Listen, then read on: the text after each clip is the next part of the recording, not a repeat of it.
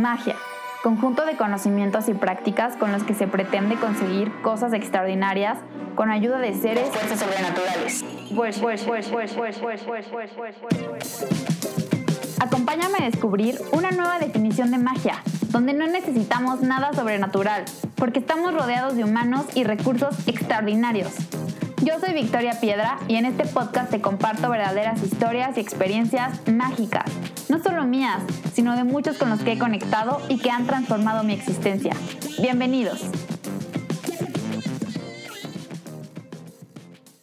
Hola a todos, bienvenidos a un episodio más de Mágica Existencia. Antes de contarles sobre el episodio de hoy, quiero compartirles dos noticias. La primera es que abriré una nueva sección en la página de Instagram los martes por la noche, en donde nuestros invitados de la semana nos regalarán una herramienta o ejercicio que nos siga ayudando a conectar con nuestra magia. Si todavía no me sigues en Instagram, hazlo ahora.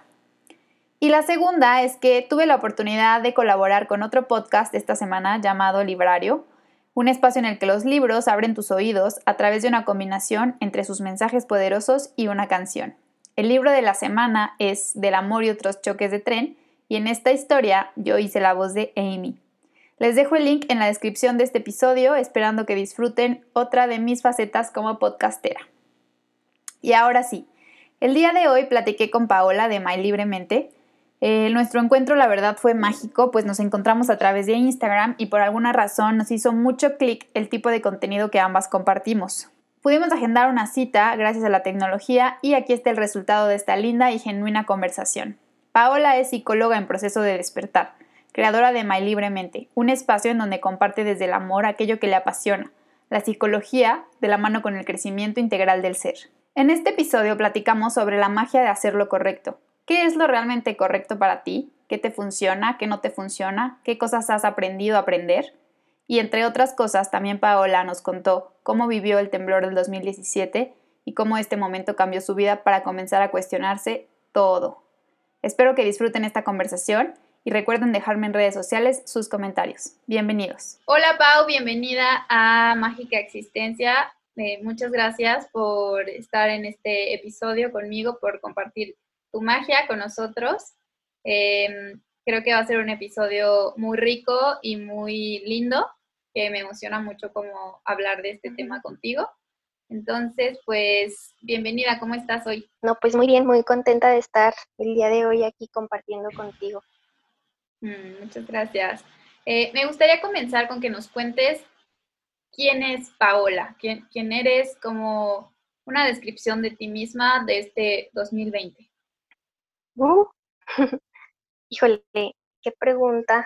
Yo creo que esta pregunta puede llegar a descontextualizar totalmente a cuando nos, nos la hacemos y cuando, cuando lo hacemos solemos caer como en la trampa de definirnos por lo que tenemos o por la profesión que hemos estudiado, por el trabajo o por los bienes que, que tenemos.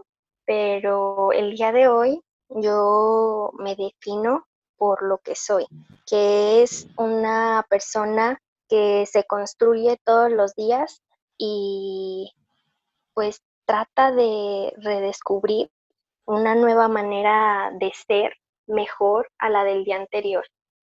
Obviamente no siempre lo logro, obviamente no siempre lo logro, pero parto desde ahí, ¿no? Parto desde esta premisa.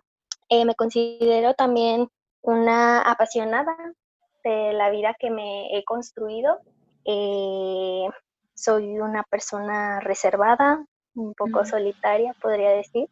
Y, pero yo creo que eso me ha ayudado mucho a la reflexión, ¿no? Y a, aparte de que también forma parte de, mi personalidad. Claro, totalmente.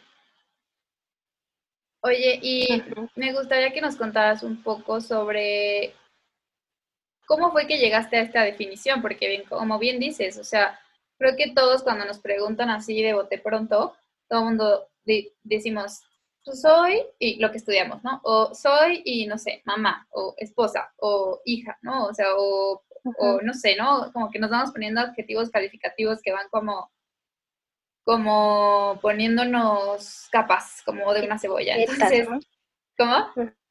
Etiquetas. Sí, justo, etiquetas. Entonces, eh, ¿cómo fue que llegaste a, construir esta autodefinición, este autoconcepto?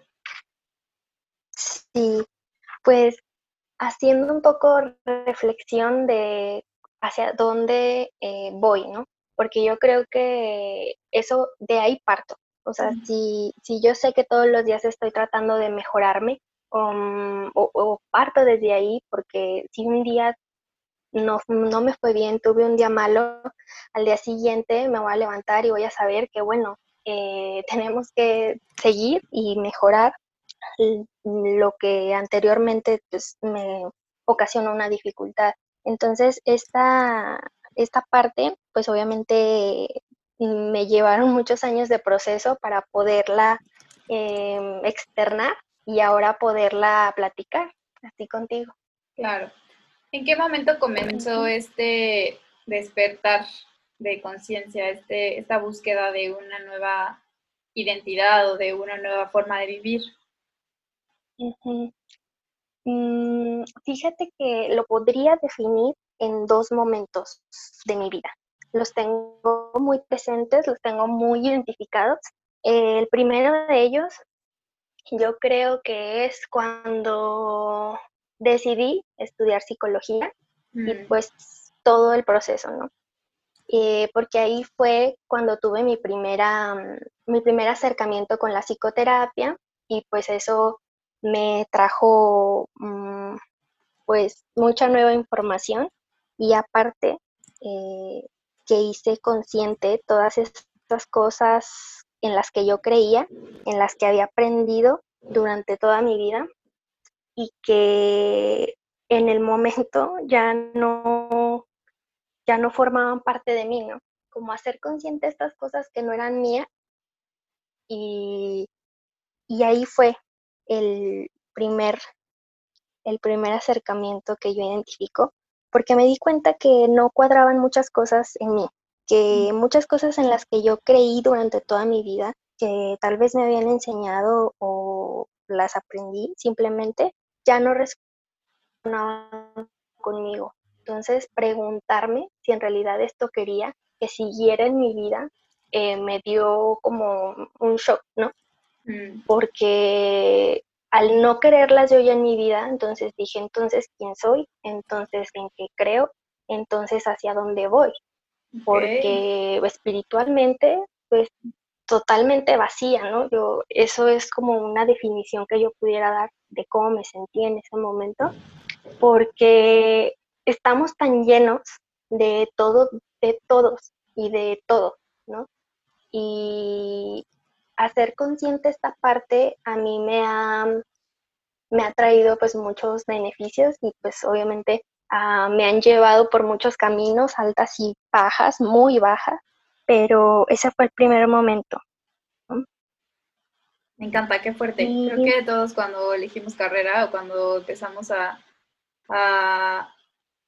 Siento que es un proceso en el que nos da mucho miedo porque dices, esto me va a definir toda mi vida. O sea, esto es lo que va a darle como rumbo o sentido a mi vida para siempre. Entonces, como que es muy, te empiezas a cuestionar muchas cosas, ¿no? Y justamente creo que cuando eliges carrera, porque tienes, eh, o sea, como toda esta información de, no, de eso no vas a vivir, o eso no te va a generar ingresos, o esto no va a, o sea, no eres tan buena para eso. O sea, como tanta sobreinformación que abruma, ¿no? Y, y te pierde. Claro, claro. Sí, sí. Y más porque todo el tiempo a lo mejor puedes sentir presión de diferentes mm, medios, por ejemplo, tus papás, que a lo mejor te sientes obligado a seguir la línea que ellos, que ellos han llegado, llevado. Este, y pues sí, existe como, aparte que estamos teniendo muchísimos cambios físicos, mentales, psicológicos, y pues yo diría que ni siquiera estamos preparados para tomar una decisión tan grande, pero bueno, nos toca, ¿no? También. Sí, totalmente, totalmente. Muy bien. ¿Cuál fue tu segundo momento? Ah, bueno, mi segundo momento em, fue eh, después del sismo de 2017 en septiembre, Ciudad de México. Eh, fue la primera vez que yo tuve como este sentimiento de perder el control de mí misma y de mi cuerpo y de ver cómo el caos estaba en todos lados y eso me generó demasiada angustia y el sentirme tan fuera de mí me, me generó muchas cosas, muchas, muchas cosas que en ese momento no fui capaz de asimilar hasta meses después cuando empecé a, mm, a sentirme mal, empecé a desarrollar crisis de ansiedad. Y a raíz de, todo este shock que a lo mejor mm, en ese momento para mí no, no lo había podido expresar, no me había dado el tiempo de expresarlo. Y se me fue acumulando hasta que me, se empezó a manifestar en mí de esta manera, ¿no? Y ese fue mi segundo momento, ¿no? Me empecé a cuestionar mi existencia por segunda vez. Eh, y pues tratando de sobrellevar mis episodios de ansiedad descubrí mm, la parte espiritual que tenía tan abandonada y que por la carrera había tratado por tanto tiempo darle un sentido científico eh, más tangible, que se pareciera más a lo que en este momento lo que yo había estudiado y leído tenía sentido, pero no lo había encontrado hasta que me pasó esto y pues encontré la meditación, encontré esta herramienta y pues de ahí eh, esto me ha llevado hasta donde estoy ahorita. Qué fuerte, porque siento que muchas veces intentamos racionalizar e intelectualizar todo cuando de verdad hay, hay, hay ahí un, llamado bien fuerte y bien importante a entender que no solo somos racionalización, ¿no? No solo somos mente, también somos espíritu y somos emociones y todo está tan conectado que eventualmente tu cuerpo, eh, si hay algo de eso que no está en orden, tu cuerpo lo va a manifestar, ¿no? Y creo que la ansiedad es esta manifestación de tantas cosas y de tanta energía y de tantos pensamientos o sentimientos, emociones que no fueron eh, expresados, ¿no? Porque a lo mejor intelectualmente tú no alcanzabas a procesarlos, pero, pero ahí estaban y eran energía y se, quedaron ahí guardados en tu interior por tanto tiempo que... Sí, me parece súper fuerte, la verdad, que, que no había conocido una persona, o sea, no había, no había tenido un intercambio tan, tan cercano de alguna persona que hubiera vivido tan de fuerte, tan de cerca eh, el tema del sismo del 2017. Y ahora comprendo por qué cuando, cuando te llamé la semana pasada estabas tan angustiada, este, porque justamente acaba de temblar otra vez. Sí, este día, justo cuando, cuando hablamos, acababa de, de pasar, ¿no? Sí, sí. sí. Sí, con razón, ahora comprendo. ¿Y eh, te, gustaría compartirnos un poco de cómo fue ese día o qué fue lo que, por qué consideras que fue como esta pérdida de control? O sea, ¿qué, ¿dónde estabas? ¿Qué, qué, estaba pasando? sí, claro. Mm, yo estaba ese día, eh, tenía una entrevista de trabajo y yo todavía no vivía aquí en Ciudad de México y justo ese día fue mi examen de conocimientos. Entonces, eh, en el lugar donde yo me estaba quedando era, mm, bueno, yo venía regresando de mi prueba, de mi prueba de conocimientos, estaba lejos, entonces eh, me acuerdo que tomé un Uber y llegué a, mi, a donde me estaba quedando, eh, era un, en Tlalpan, en un edificio de, en el onceavo piso, y pues llegué temprano y me quise volver a dormir porque pues había madrugado para estar a tiempo en mi, en mi prueba. Y pues ahí sucedió todo, ¿no? Estaba dormida cuando pasó todo y pues nada más el sentir pues la a mi novio que me estaba despertando porque estaba temblando y justo en el cuarto había una ventana que daba a la calle y pues estaba viendo cómo todo se estaba moviendo y digo perder el control de mí porque no podía ni siquiera pararme para poder salir ah, del departamento. Era un vaivén que en realidad por más que trataba de ponerme de pie no podía. Em, pues aún no sé cómo lo logramos, pero tardamos no sé cuánto tiempo en poder salir del departamento por todo este, pues, este movimiento. Eh, por fin, no sé, de rodillas logramos salir a la puerta y justo cuando trato de abrir la puerta, me regresa y me vuelve y me regresa y me lleva y no podía abrir la puerta, era como si la estuviera cerrando y abriendo a la vez, no podía salir. Entonces yo traté, no sé, de mantener la calma, em, lo logré, pero cuando vi que no podía salir, o sea, me propuse a gritar, no, no sabía cómo reaccionar, era algo que superaba todo, todo lo que, no sé, racionalmente hubiera pensado en hacer. Mm, pues, cuando logré abrir la puerta, pues eh, mis vecinos estaban tratando de bajar y justo se, se, desploma una parte del techo y le cae en la cabeza a mi vecino. Mi vecino me quería jalar para sacarme del departamento y él le cae algo en la cabeza justo cuando me da la mano. Y pues no sé, o sea, yo nada más, la verdad es que tengo como los flash, así como de todo, recuerdo, después de eso, recuerdo bajar los 11 pisos descalza, con todo, em, todo ya se estaba cayendo, en realidad yo podía ver lo que estaba afuera, vidrios, partes del techo, ladrillos, o sea, de verdad, bajé los 11 pisos descalza, después me di cuenta que mis pies estaban súper lastimados, Mm. Adrenalina, ¿no? O sea, claro, claro, claro. Entonces, pues ya, cuando bajamos, mm, en ese momento yo no, a pesar de que estaba dormida, o sea, en realidad fue como que, ¿qué, qué pasó? O sea, ya logré bajar y toda la gente cuando lo vi ah, estaba sobre, el, sobre la, la carretera, sobre el asfalto, eh, viendo hacia arriba cómo se estaba moviendo todo el edificio, ¿no? Porque era un edificio de 20 pisos. Mm, mi primera reacción en ese momento, o sea, yo no sé de dónde saqué, mm, no sé, lo primero que yo hice fue ir a ver a la señora que estaba a mi lado porque estaba llorando y estaba en shock, así gritando y se jalaba el pelo y trataba de hablar por teléfono. Y luego otra señora estaba ahí tratando de ayudarla y ha dicho, es que la acaban de operar este ayer de la cabeza y creo que y, las, y ella nada más se tocaba la cabeza y yo, ¿cómo, cómo que hago? Traté de, hacer lo que pues yo por mi formación pues en ese momento me daba para hacer.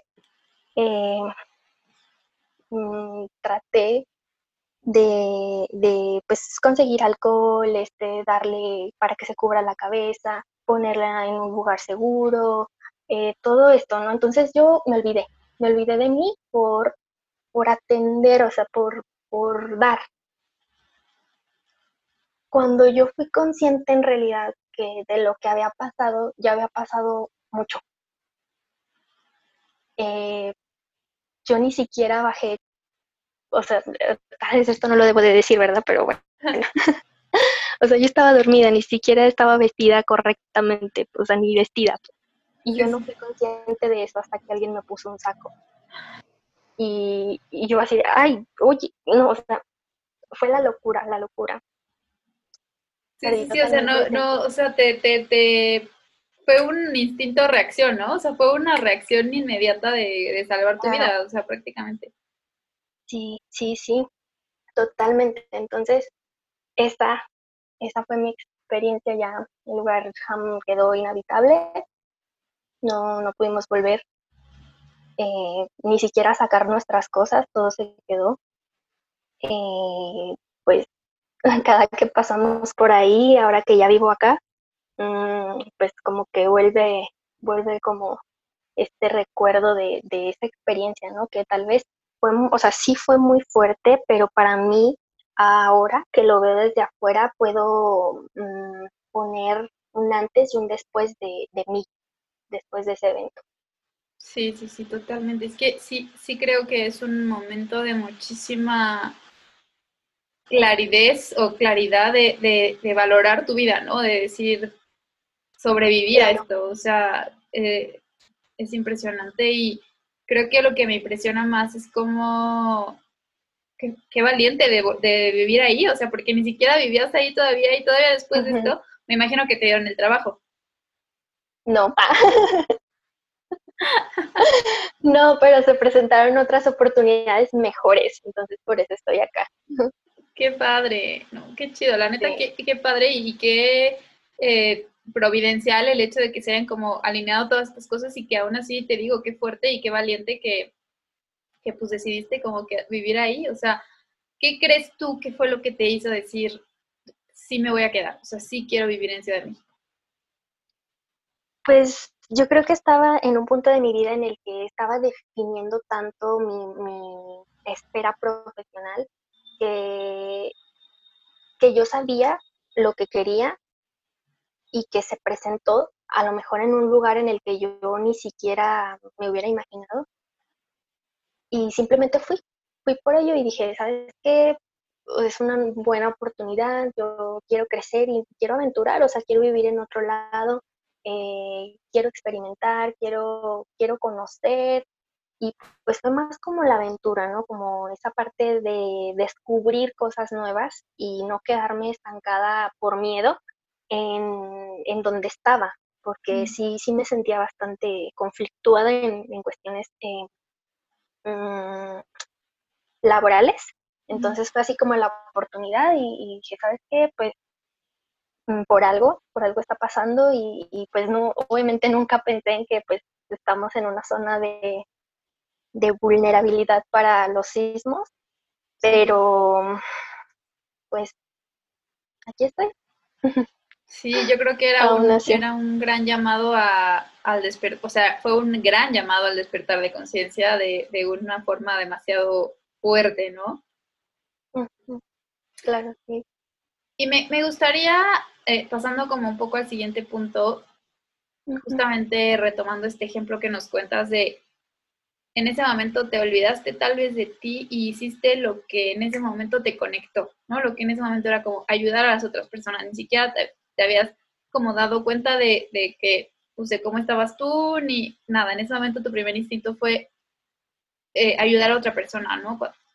Creo que de pronto eh, nos dejamos llevar por este sentido de hacer lo correcto, ¿no? Que, ¿Qué sería lo correcto que tendría que haber hecho en esta situación? Y digo, aquí lo estamos poniendo en un, en un ejemplo muy literal, ¿no? Que realmente, ¿qué es hacer lo correcto, ¿no? Claro, no, no, no. Sí, en este caso que te comento de, de, esta parte, yo, pues en ese momento lo correcto para, mí fue eso, tal vez mm, Mm, dejar de lado lo que yo sentía o en ese momento, no sé si por no ponerme mal yo, ver hacia afuera y pues hacer lo que estaba en mis manos. Em, pero bueno, retomando a la parte de hacer lo correcto, esto, fíjate que lo escribí en mayormente hace unas semanas y ahí hablo un poquito sobre cómo durante por muchos años me aferré en hacer lo correcto y cómo conforme fui creciendo, eh, resignifiqué esta parte, ¿no? Yo creo que eh, lo correcto o esta percepción de lo correcto, ¿no? Porque pues, ¿quién somos para decir lo correcto o lo incorrecto? Eso es un término bastante eh, que a mí cuando lo escribí, lo quise hacer como mm, como darle la vuelta al concepto, ¿sí me entiendes? Como que dije, ¿sabes qué es, qué es lo correcto? para empezar, yo sé que lo correcto es que algo que no tiene ninguna falta, ningún error, es ningún defecto, pero seamos conscientes, ese término está, mm, es lo más alejado a lo humano posible. Eh, esto pues obviamente tiene que ver también con la ética, con los valores, con lo que aprendimos, lo que fuimos adquiriendo de aprendizajes a lo largo de nuestra vida, mm, ya sea por la sociedad donde nos desenvolvimos, por nuestras familias, eh, la cultura, no sé, todos estos factores ¿no? que nos han, nos han formado y eso nos ha hecho eh, tener una idea del mundo, una idea del mundo correcto. Pero, ¿qué pasa cuando crecemos? Pues a mí me pasó esto, ¿no? Que me empecé a cuestionar. Y tanto fue así que me quedé sin nada. me quedé sin ser, ¿no? Sin saber qué ser y sin saber qué hacer. Entonces, esta parte es muy importante porque yo creo que si en algún momento tú no te has preguntado, no te has cuestionado estas cosas en las que crees o las que aprendiste a creer, eh, dejas de ser tú. Estás dejando de ser tú, estás este, tal vez haciendo cosas por hacerlas que no sabes que tal vez son lo correcto para tu familia, son lo correcto para alguien más, pero no para ti. Entonces ahí surge como una reflexión de la toma de decisiones eh, y hacia dónde te quieres dirigir, ¿no? Sí, totalmente. Algo que se me hace como muy interesante que mencionas es todo este tema de que está de que hacer lo correcto es lo más alejado a lo humano posible y creo que es algo que pocas veces nos ponemos a pensar. A mí se me hace un concepto bien fuerte porque sobre todo en la sociedad y en el, en el mundo en el que vivimos hoy, creo que ahorita gracias a la pandemia volvimos a, reconectar con cosas y entender que pues, no somos perfectos, que, que, no somos, que somos seres humanos, que nos estamos construyendo y reconstruyendo todos los días.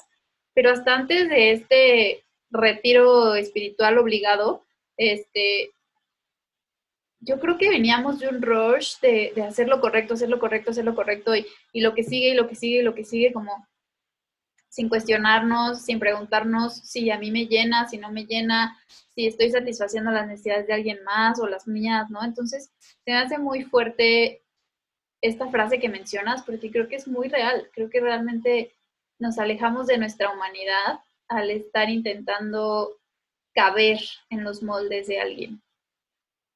Sí, sí, caray, eso es, eso es muy, mm, pues es muy triste también, porque tal vez no nos damos cuenta de lo que en realidad el rumbo que estamos tomando, porque tal vez no, no hay como un, una visión. Pero también esta reflexión, autorreflexión, porque yo creo que esto nos toca a nosotros, yo creo que nadie te va a venir a decir, estás haciendo malas cosas.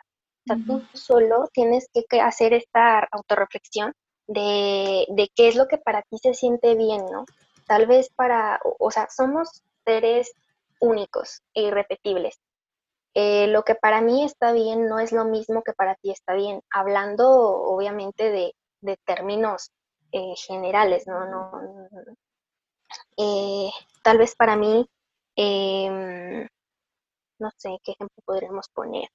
No sé, simplemente no somos iguales, tenemos diferentes este, cosmovisiones, tú por tu forma de vida, yo por la mía, eso me ha llevado a formar mi propio criterio y no, no tiene por qué ser el mismo, no va a ser el mismo. Entonces también ver esta comparativa de, de, bueno, ¿qué es lo correcto? No, pues lo correcto es lo que es correcto para ti, lo que te funciona a ti, lo que a ti te hace sentir bien, lo que a ti no te pone incómoda, este, no te sientes vulnerable, eh, donde te sientas cómoda simplemente, ¿no?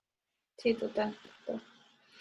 Fíjate que me, me, llama mucho la atención, sobre todo también, cómo de pronto cuestionarnos estas cosas nos llega a hacernos sentir culpables, porque al momento en el que tú te sales tal vez de esta línea, porque es eso, ¿no? O sea, es una línea, ¿no? Es nacemos, crecemos, nos casamos por la iglesia, nos reproducimos, te mueres y, y así, ¿no? Entonces, eh, cuando te sales de esta línea, hoy creo que ya más que antes, y eso me encanta, la verdad me encanta, yo eh, cada que puedo hago esta reflexión con la gente, ¿no? De que digo, gracias, agradezco muchísimo que me haya tocado vivir en este momento y en este tiempo y ser parte de esta generación, porque creo que mmm, nos tocó vivir en el momento en el que afortunadamente ya podemos elegir un poco más. O sea, la verdad es que hay batallas, obviamente hay muchas batallas que hay que luchar, ¿no? Todavía desde eh, derechos de las mujeres y el tema ahorita que acaba de hacer lo del Pride, eh, hay cosas que todavía se tienen que hablar y, que todavía siguen pasando, ¿no? Pero la verdad creo que hemos avanzado bastante a tal punto en el que yo ya hoy puedo decidir si me caso o no me caso, si tengo hijos o no tengo hijos a tal edad, si, si no sé, si emprendo o ahorita o, o emprendo en cinco años. O sea, como que hoy ya hay muchas opciones. Creo que este exceso de opciones también de pronto es un poco abrumador, pero creo que yo prefiero mil veces esta libertad de elegir el camino que yo quiera, pero todavía hay mucha culpa detrás de estos decisiones que, se salen de la línea, ¿no? Sí, por mucho tiempo y, yo creo que no somos, porque a mí también me ha pasado, no, no, somos los únicos que, que, experimentamos este sentimiento cuando dejamos de hacer lo que los demás esperan de nosotros. Mm. Yo creo que hay muchas cosas que cargamos y que ni siquiera son nuestras. Eh, paradigmas, creencias limitantes establecidas, a lo mejor por, nuestros papás, pero que a ellos también se las establecieron sus papás y nunca se las cuestionaron, entonces ahora nosotros lo aprendimos. Entonces este procedimiento de desaprender y de enfrentar en realidad este sentimiento que es tan, no sé, tan difícil de sobrellevar, ¿no? Porque yo sé que la culpa nos puede llegar a, frenar tanto que podemos dejar de lado nuestra vida por siempre tratar de agradar o estar eh, dentro de los estándares que los demás nos van a decir, ay, qué bonita niña, ay, sí, es que usted se va a casar, sí, es que usted haste de blanco, no sé, todas estas este, creencias y paradigmas que, traemos ahí tan arraigadas y que nos ha costado y nos cuesta y nos va a seguir costando eh, hacerles frente, ¿no? Pero yo creo que estar, eh, hacerlo consciente nos puede un poco liberar, ¿no?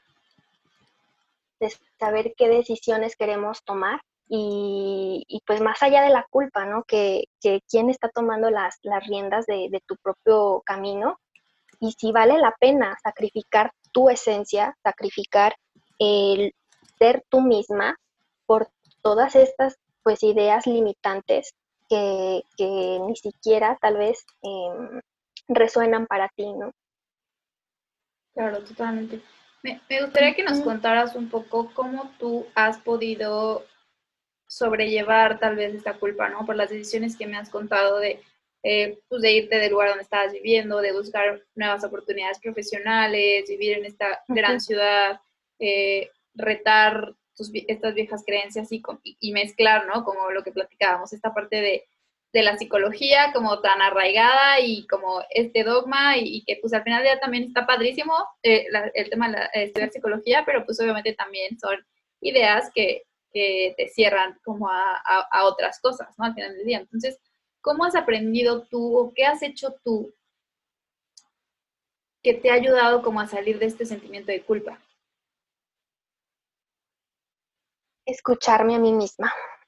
Mm. Yo creo que, mira, afortunadamente eh, tengo una familia que me apoya muchísimo eh, y se los agradezco y, y, eso pues me ha ayudado mucho pero yo siempre fui bastante rígida conmigo misma, como que mm, la presión no estaba tanto allá afuera, sino que estaba dentro de mí, yo me di mm. cuenta de eso, que yo era la que me estaba limitando. Tal vez nadie me lo decía, pero yo lo veía y yo lo interpretaba.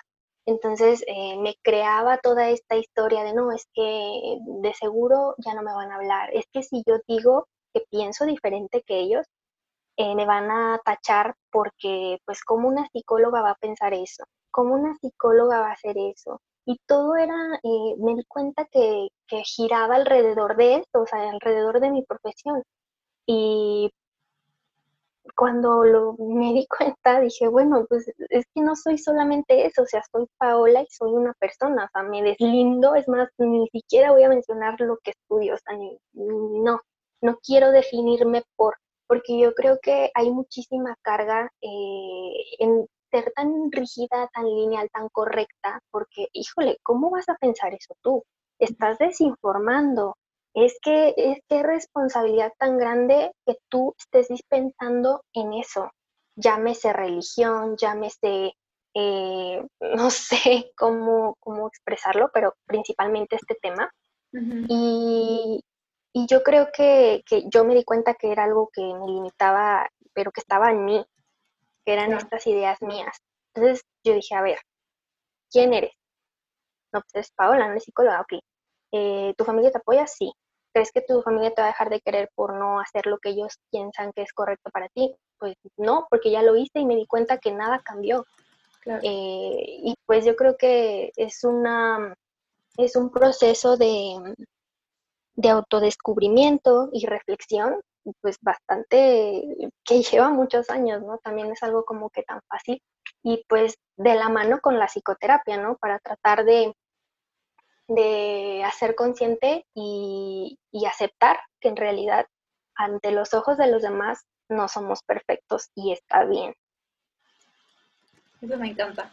Me encanta como esta, esta frase y creo que también mm, me gusta mucho como cómo te expresa, o sea, cómo, cómo hablas de este momento de autoconocimiento, que creo que es algo también bien importante que necesitamos todos como vivir, ¿no? Y que es todos los días, o sea, entender que nos estamos reinventando en cada momento y que probablemente hoy creo algo y mañana puedo ya no creerlo y está bien. O sea, eso que dices, está bien, que siento que es entender que yo comparto mucho eso contigo, ¿eh? Yo también soy súper autoexigente, me exijo muchísimo y también es como, ay, y esto y lo otro, y tengo que hacer bien esto igual. Y con esto del podcast me pasaba lo mismo, o sea, de que yo decía, ¿cómo voy a decir esto? ¿Y cómo voy a hablar de esto? Si yo no sé qué.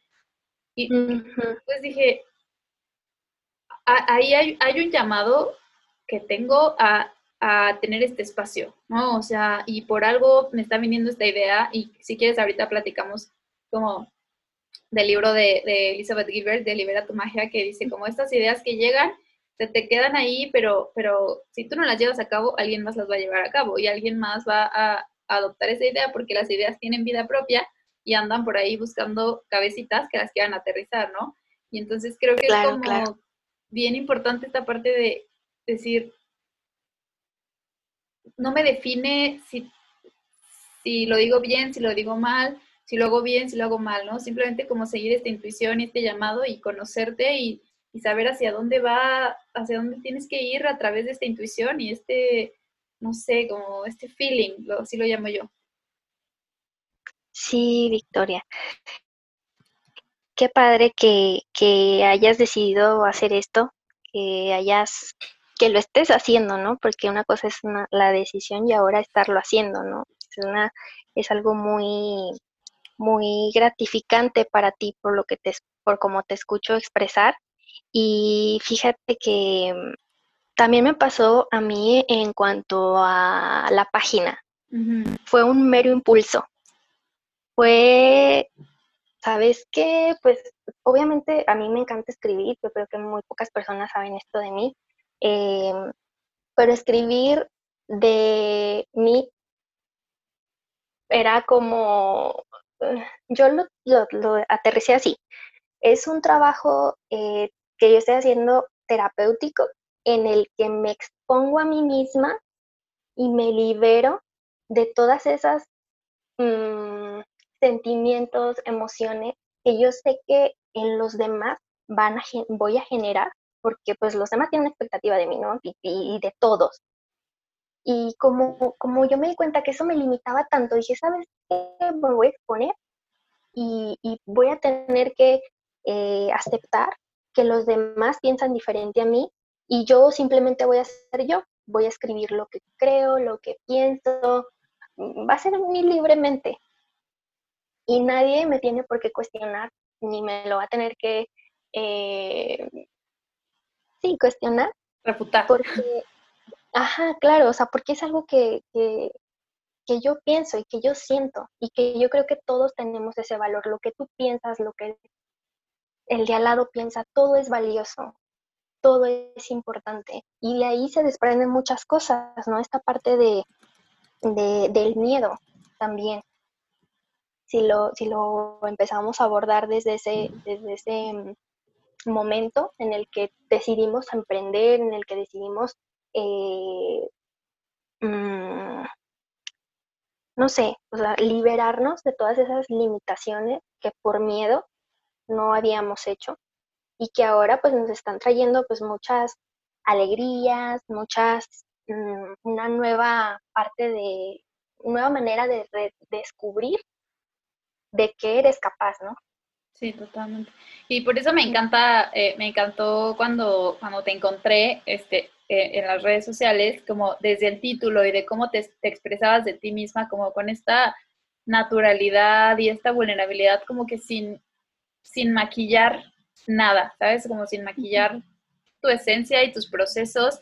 Y creo que eso es lo que hoy es muy valioso. Y obviamente estoy segura que como yo y como mucha gente que tiene por ahí estas ideas que no quiere llevar a la práctica, pues sentiste miedo, ¿no? Y creo que al final del día eh, la idea es poder integrar el miedo a nuestra vida porque también es parte de y es importante, para algo está, ¿no? Para algo nos, nos sirve también para protegernos de no aventarnos al barranco, pero hay que hacer las paces, ¿no? Sí, claro, hay que aceptar, aceptar, ¿no? Que también está ahí, ¿no? Mm, fíjate que mm, cambió mucho mi perspectiva del miedo ahora después de, todo lo que estamos viviendo y de, del miedo a emprender y hacer cosas diferentes que te sacan de tu zona de confort. Cuando mm, comencé, llegó a mí, a mis manos, eh, este libro eh, de Elizabeth, de Big Magic. Mm, yo siempre fui eh, muy específica cuando hablo de emociones y en especial esas emociones que nos generan a lo mejor mm, incomodidad, ¿no? Y que siempre tratamos de ocultarlas, de desplazarlas, de taparlas, evitarlas por completo. Y yo siempre he dicho, bueno, es que hay que sentirlas, ¿no? Es una manera, o sea, no podemos desplazarlas porque como tú dices, por algo están ahí. Pero, ajá, o sea, ¿cómo, cómo le dices a alguien que, que no tenga miedo? Es que no tengas miedo, no pasa nada. Es que, o sea, eso es una, lo escuchamos siempre, yo lo he escuchado, a mí me lo han dicho, yo lo he dicho, es más. Entonces, cuando yo eh, leí este libro, fíjate que el autor hace ahí em, una reflexión muy bonita acerca del miedo y ella dice que, claro, o sea, emprender eh, eh, un, proceso creativo, ser tú, exponerte, poner tus ideas hacia los demás da miedo y da mucho miedo, ¿no? Porque le tememos a todos, o sea, le tememos para empezar a que nos rechacen. Le tememos a que nos critiquen, a que se burlen de nosotros, a, que alguien lo haga mejor que tú, mm, no sé, a no tener la suficiente experiencia para hablar del tema, entonces pues, tú dices, no, yo quién soy para hablar de eso, no soy nadie. Eh, miedo a fracasar, ¿no? O a no tener nada valioso que dar. Entonces todos estos miedos están ahí y yo creo que muchos los hemos sentido. Sí, totalmente. Creo que mm, al final del día me encanta que nos compartas eso porque creo que es algo de lo que también poco se habla.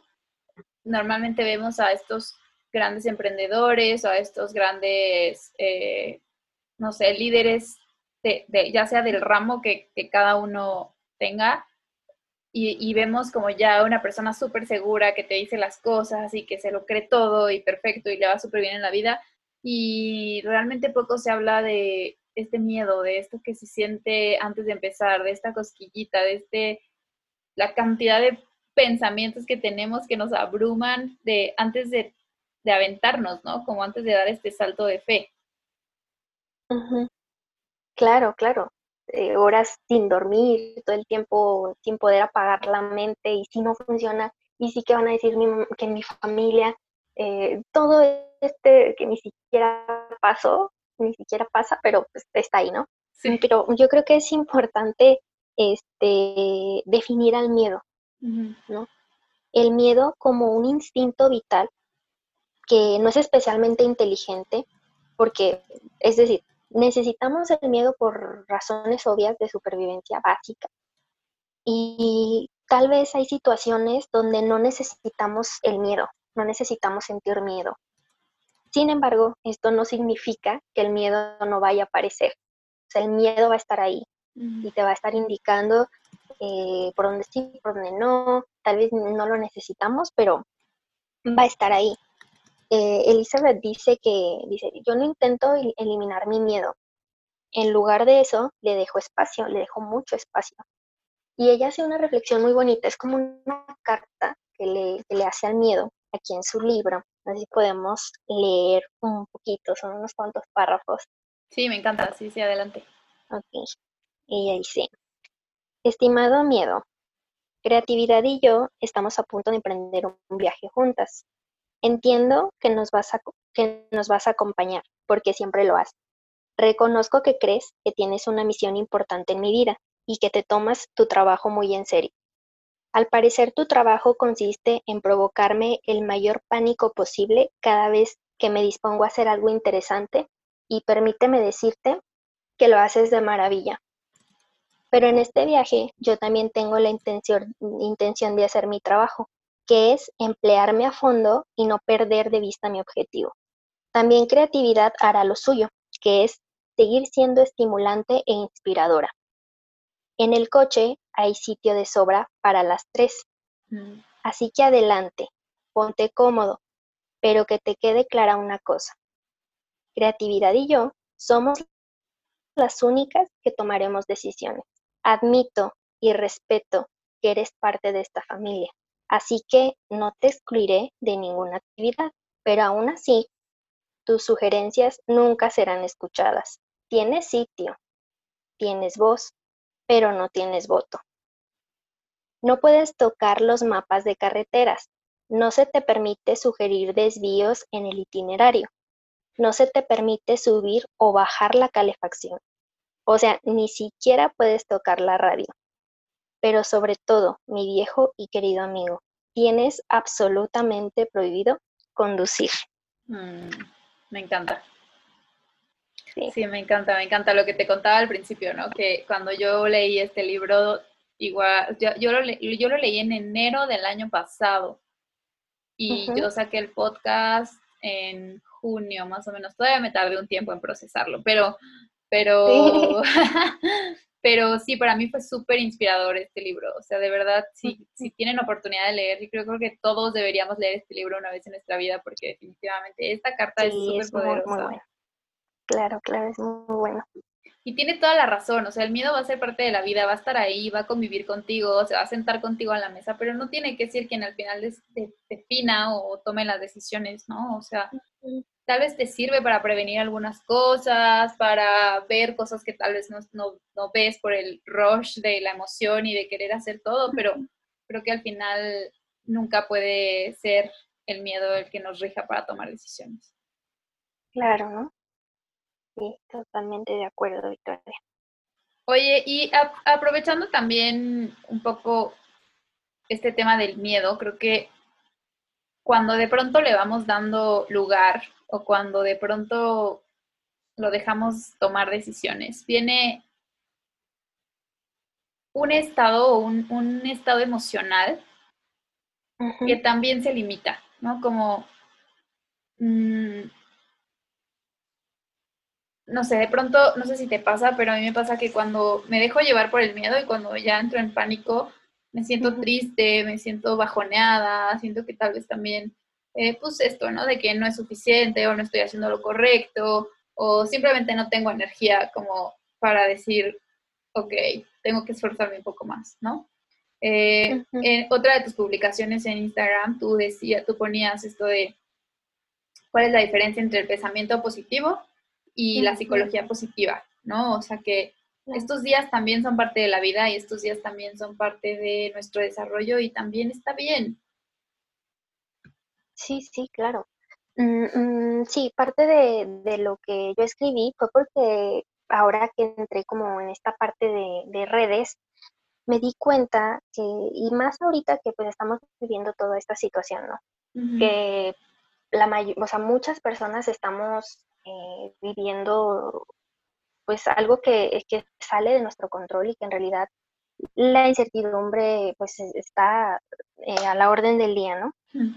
Pero últimamente he visto mucho en, redes estas imágenes y cuentas de motivación eh, bombardeándonos, ¿no? Por todos lados. Frases este, inspiradoras, frases de, inspiradoras y otras que hablan más de emociones, ¿no? Como de mm, libera tu miedo, no sé, eh, es que tienes que estar bien, tú tienes que decidir estar bien, es una decisión. Y claro, es una decisión, pero hay veces que, que, se sale de las manos, o sea, no siempre podemos tener este control porque, o sea, están surgiendo adentro de nosotros las emociones, no es como que decidas tener miedo, ¿no? O sea, simplemente lo sientes y ya. Entonces esto me llamó mucho la atención porque yo le veía un contexto psicológico, como si las personas que estaban escribiéndolo ahí, como que mm, le daban un contexto de, bueno, es que de la parte mm, mental, como si fuera una respuesta, como una, una ¿cómo decirlo? Una solución, ¿no? esta, esto es la solución a que te sientas mal. Entonces eso me llamó la atención. Dije, oye, no, o sea, no puedes, o sea, sí se puede, porque lo están haciendo, ¿no? Y está bien, ¿no? Habrá a quien sí, sí se identifique con eso y quien diga, oye, pues sí, o sea, en realidad a mí me motiva, ¿no? Fuera de que a lo mejor sí necesitaba esas palabras. Y hay personas a quien diga, oye, está súper padre y lo comparto. Pero hay personas que tal vez digan, no, y eso no me sirve. O hay personas también, que es lo que yo me, percaté que pues estaba pasando, que, que este pensamiento positivo sea tóxico, es decir, todo eh, con medida, pero que, que, hagas este trabajo de reflexión para saber si estos, este pensamiento positivo tóxico te está generando emociones como la culpa, porque ese estar bien todo el tiempo yo creo que no es para nada razonable, porque pues no, es imposible, la verdad. Y pues eso te puede generar eh, estas emociones porque dices, bueno, es que él dice que, tengo que estar bien, entonces evito sentir miedo, evito tener, tengo ganas de llorar, entonces este, lo desplazo y hago otra cosa y ya no lo hago. Y, y, ¿cómo estás? No, pues estoy de maravilla, estoy súper bien, es que hay que estar todo el tiempo positivos, porque si no, eh, oye, hay que permitirnos ser vulnerable, hay que permitirnos eh, no estar bien, porque no siempre podemos estar bien. Y pues la aceptación también es parte clave y, hacer una, como una reflexión interna de, oye, es que pues a lo mejor a mí me está causando más ansiedad estar viendo que todo el tiempo tengo que estar bien, fuera de ayudarme o de tenerme algún beneficio, ¿no? Sí, totalmente. Creo que también eh, esto se relaciona mucho al concepto de este autoconcepto que tenemos de nosotros mismos, como yo soy la persona que, eh, que siempre está bien, que siempre, eh, no sé, que siempre sabe qué hacer, que siempre toma las mejores decisiones.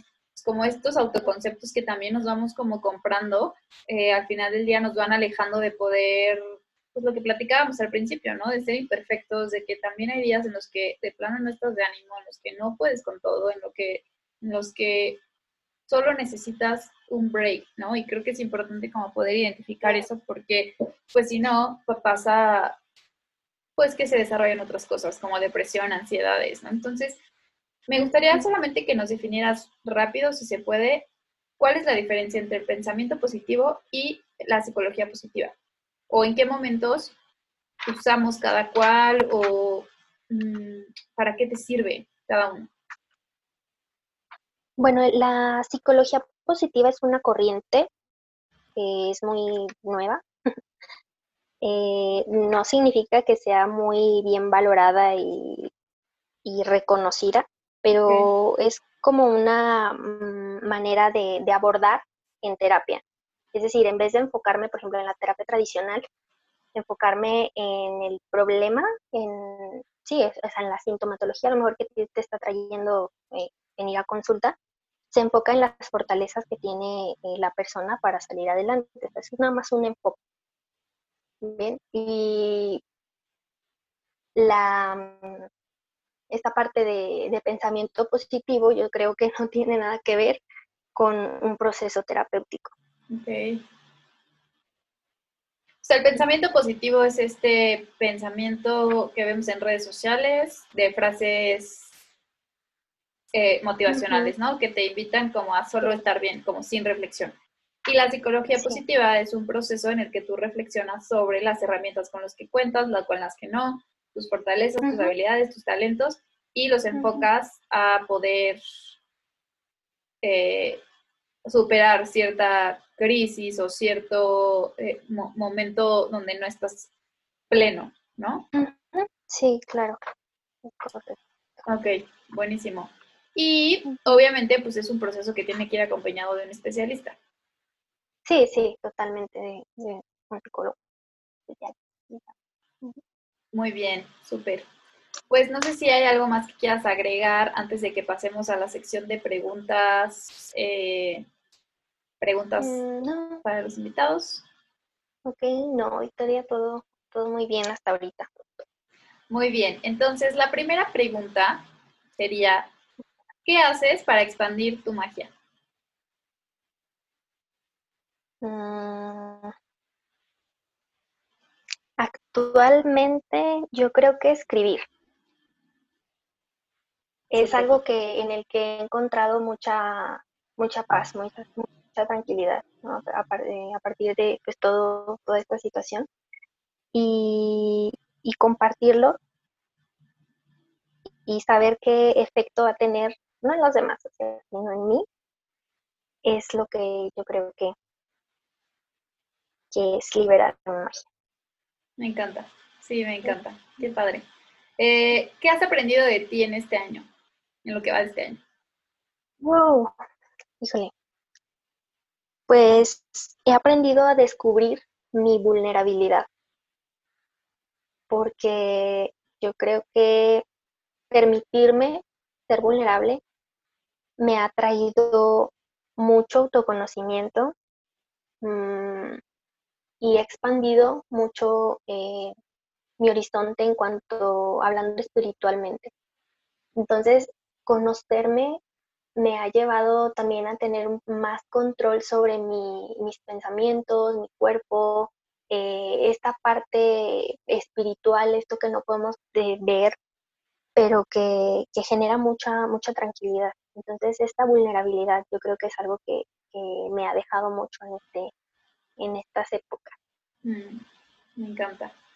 Em, ¿Tienes algún libro, podcast, no sé, alguna película, documental o lo que sea, que haya marcado o te haya acompañado o, haya hecho como un despertar ahí interesante? Sí, mira, sí, ese libro de Conversaciones con Dios, el mm. uno de Neil Donald Walsh, ese libro llegó a mis manos, yo diría que mágicamente. Mm. Eh, fue una sincronía, yo lo quiero llamar así. Llegó justo en el momento en el que me sentía bastante perdida, bastante vacía espiritualmente hablando. Y este libro me dio mucho, mucho confort.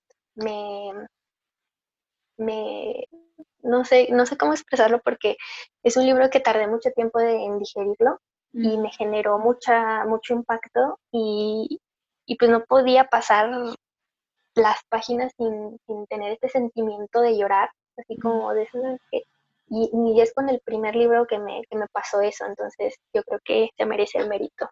Mm, qué padre, qué padre, qué increíble. Nunca lo he leído, pero ya van varias personas que me dicen de este libro y varias personas que lo escucho. Y sí, oh, sí, se me antoja. Sí, sí, sí. Eh, ¿Dónde podemos encontrarte? Bueno, tengo una página de Instagram que se llama Me Libremente y también ahí pues tengo la liga en la biografía de mi página, se llama igual, melibremente.com y pues ahí, básicamente. Muy bien. Y por último, si tuvieras que escribir un mensaje, en, vas a escribir un mensaje en un papelito y ese papelito lo vas a meter a una botella y lo vas a mandar al mar a ver a quién le llega. Te va a llegar a alguien que tú no sabes a quién. ¿Qué escribirías en este papelito? Ay, qué bonito. este. Yo creo que sería, mm, permítete ser tú y, lleva tu miedo contigo. Mm. Ese sería. me encanta. Qué padre, me encanta. Pues muchísimas gracias por tu tiempo, Pau. Eh, creo que me llevo muchísimos aprendizajes de, esta, de este episodio.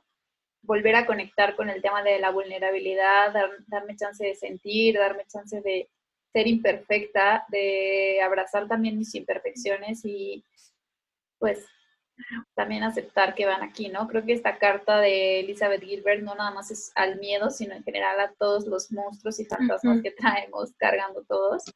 Eh, claro van contigo, pero no toman decisiones, ¿no? O sea, me encanta, me encanta, me encanta eso. Y, nuevamente, pues qué increíble que hayamos podido coincidir, qué increíble que tengamos como... Súper. Como esta, esta misma energía y necesidad de compartir lo que pasa por nuestras cabezas. Y pues te agradezco mucho por tu tiempo.